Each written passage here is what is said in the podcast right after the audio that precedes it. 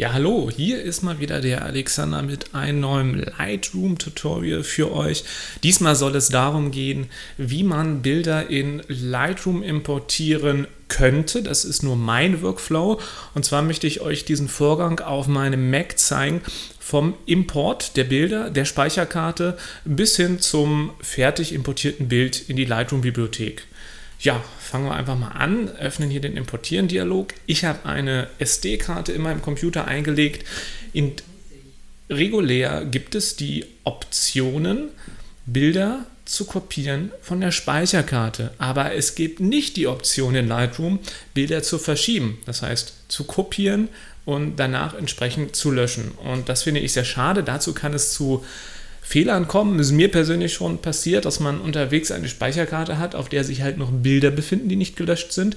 Und man ist sich nicht sicher, ob man die löschen kann oder nicht. Und da kann es dann auch wirklich mal passieren, dass man Bilder löscht, die man noch gar nicht importiert hat. Also das heißt, man hat Daten entweder doppelt oder auch nur einmal vorhanden, man weiß es nicht, man braucht Platz auf der Speicherkarte und dann löscht man die Daten. Und das ist eine Gefahrenquelle für Datenverluste. So, dann schauen wir mal an, wie mein Workflow aussieht. So, und zwar auf dem Mac gibt es das Programm Digitale Bilder. Das schaut so aus. Hier haben wir meine SD-Karte, hier sind die Bilder und hier unten können wir auswählen, welches Programm sich beim Einlegen dieses ausgewählten Mediums öffnen soll. Hier unten haben wir mehrere Programme zur Auswahl. Ich wähle jetzt einmal den Autoimporter aus. Man könnte auch grundsätzlich sagen, die Applikation digitale Bilder sollte sich öffnen, wenn die Speicherkarte eingelegt wird.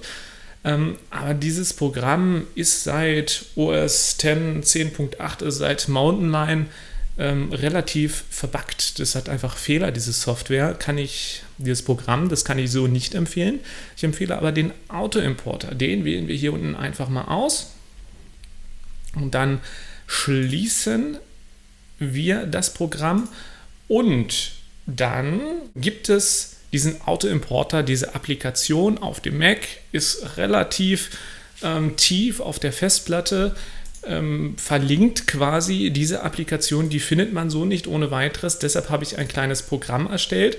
Dazu gibt es den Link auch in den Notiz, in den Kommentarfeldern zu diesem Video. Dieses Programm lade ich jetzt einfach mal runter. So, nachdem ich das runtergeladen habe, sehen wir die Datei hier. Das hat sich auch automatisch entpackt. Und wenn ich diese Datei öffne, dann können wir sehen, ja, ich will die Applikation wirklich öffnen. Wenn das Öffnen bei euch nicht funktionieren sollte, einfach mit der rechten Maustaste draufklicken und dann hier oben Öffnen auswählen, dann öffnet sich auch die Applikation. So, und jetzt können wir auswählen, wo sich ein Link, ein Alias quasi, ähm, dieser Applikation, wo man diesen Link hin verschieben möchte. Also man erstellt hiermit ein Alias an einem bestimmten Ort. Wir machen das beispielsweise hier auf dem Schreibtisch und sagen fortfahren. Dann hat man hier, also man kann diesen Alias auch einfach im Programmeordner erstellen, was wahrscheinlich am einfachsten ist. Und wenn wir jetzt den Autoimporter öffnen, passiert erstmal nichts, außer dass wir oben die Menüleiste, die man jetzt in dem Video nicht sehen kann, sich ändert entsprechend. Und dort gehen wir einfach nur auf Einstellungen. Und jetzt können wir hier auswählen, was passiert, wenn der Mac, wie eben in digitale Bilder gezeigt, eine Speicherkarte eingelegt wird und der Autoimporter geöffnet wird, was dann mit den Daten der Karte passieren soll. Und ja, das stellen wir jetzt hier entsprechend ein. Wir wollen einfach mal zum Testen die Bilder auf dem Schreibtisch in den Ordner Test verschieben. Verschieben deswegen, weil wir die Bilder nach dem Import löschen möchten auf der SD-Karte. So haben wir den Vorteil, dass die Bilder auf den Computer übertragen werden, danach auch wirklich weg sind von der Speicherkarte. Wir sind uns gleichzeitig aber auch sicher, dass die Bilder auf dem Computer sind. Probleme bei diesem quasi Verschiebenprozess habe ich noch nie gehabt. Das heißt, dass man Bilder verschoben hat und beide Teile sind aus welchen Gründen auch immer weg. Das Problem kenne ich nicht, habe ich in vielen Jahren nie gehabt. Man kann hier auch noch die Ordner zum Beispiel dynamisch mit dem Datum versehen. Dann würde das Ganze so aussehen wie hier unten. Das möchte ich jetzt aber nicht. So. Und ich sage jetzt einfach mal, okay, schließe den Dialog und schließe auch gleichzeitig diese Auto-Importer-App. Ja, die ist bereits geschlossen. Und jetzt werfe ich hier die Speicherkarte aus. So, ich entferne die Speicherkarte aus meinem Slot und stecke die wieder ein.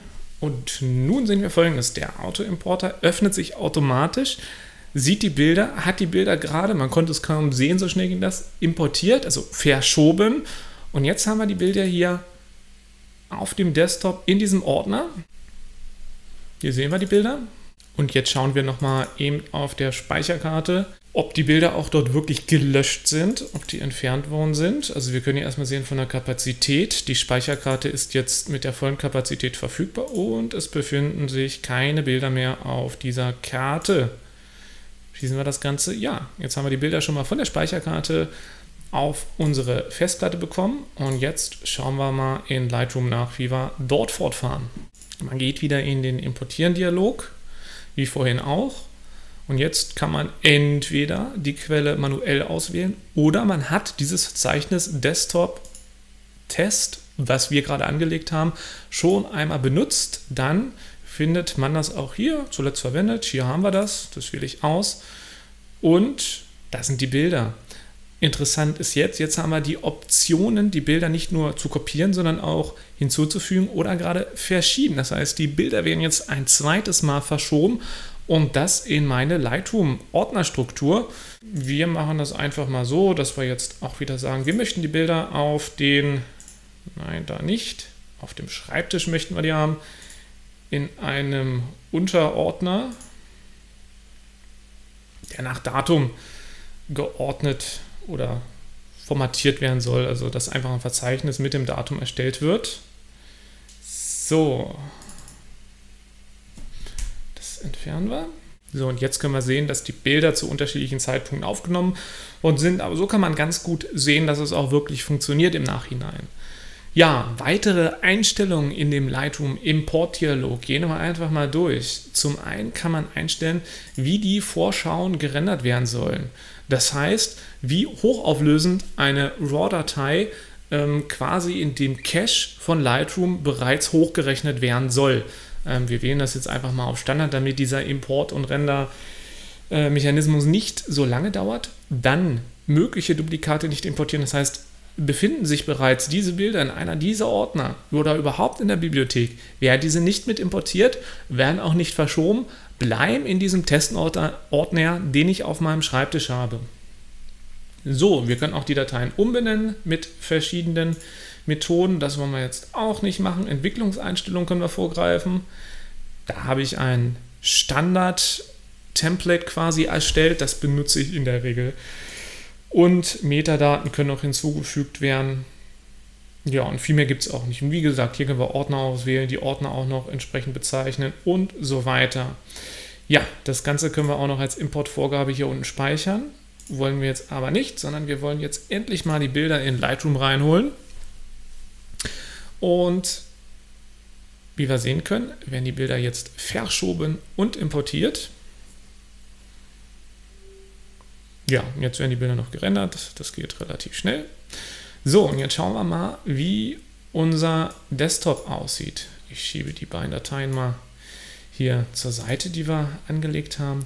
Im Testordner, ne, Ursprungsordner, befindet sich kein Objekt, keine Datei mehr.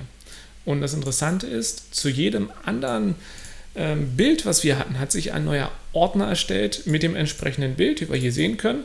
Und jedes Bild, was auf der Speicherkarte war, haben wir nun genau in einer Lightroom-Ordnerstruktur importiert und das mit einer relativ großen Unwahrscheinlichkeit, dass Daten dabei verloren gehen können. So viel zu meinem Lightroom-Import-Prozess. Mag für einige relativ kompliziert aussehen, aber wenn man diese Konfiguration mit dem Auto-Importer einmalig vorgenommen hat, dann ist dieser Prozess sehr schnell und sehr zuverlässig. Ja, ich hoffe, dieses Tutorial hat euch gefallen. Ich würde mich über Kommentare zu diesem Video auf YouTube oder auf meinem Blog, den findet ihr unter web-dann.de freuen und bis zum nächsten Mal. Ciao!